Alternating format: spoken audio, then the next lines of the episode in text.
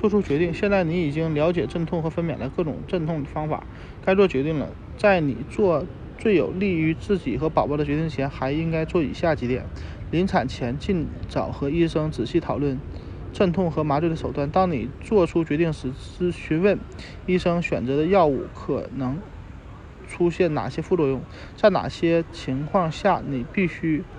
使用药物，哪些时候你可以自主选择？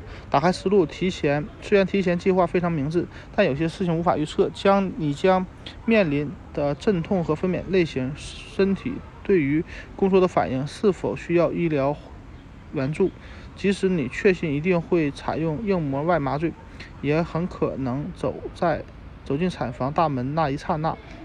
那一刻想尝试辅助疗法，毕竟你和阵痛的你的阵痛和分娩都有可能比想象中更容易对付，或时间更短。即使你已经决定不依靠医生医疗手段，也不要将医疗援助拒拒之门外。一旦情况变化变得复杂，这些帮助会有啊帮助会很有用。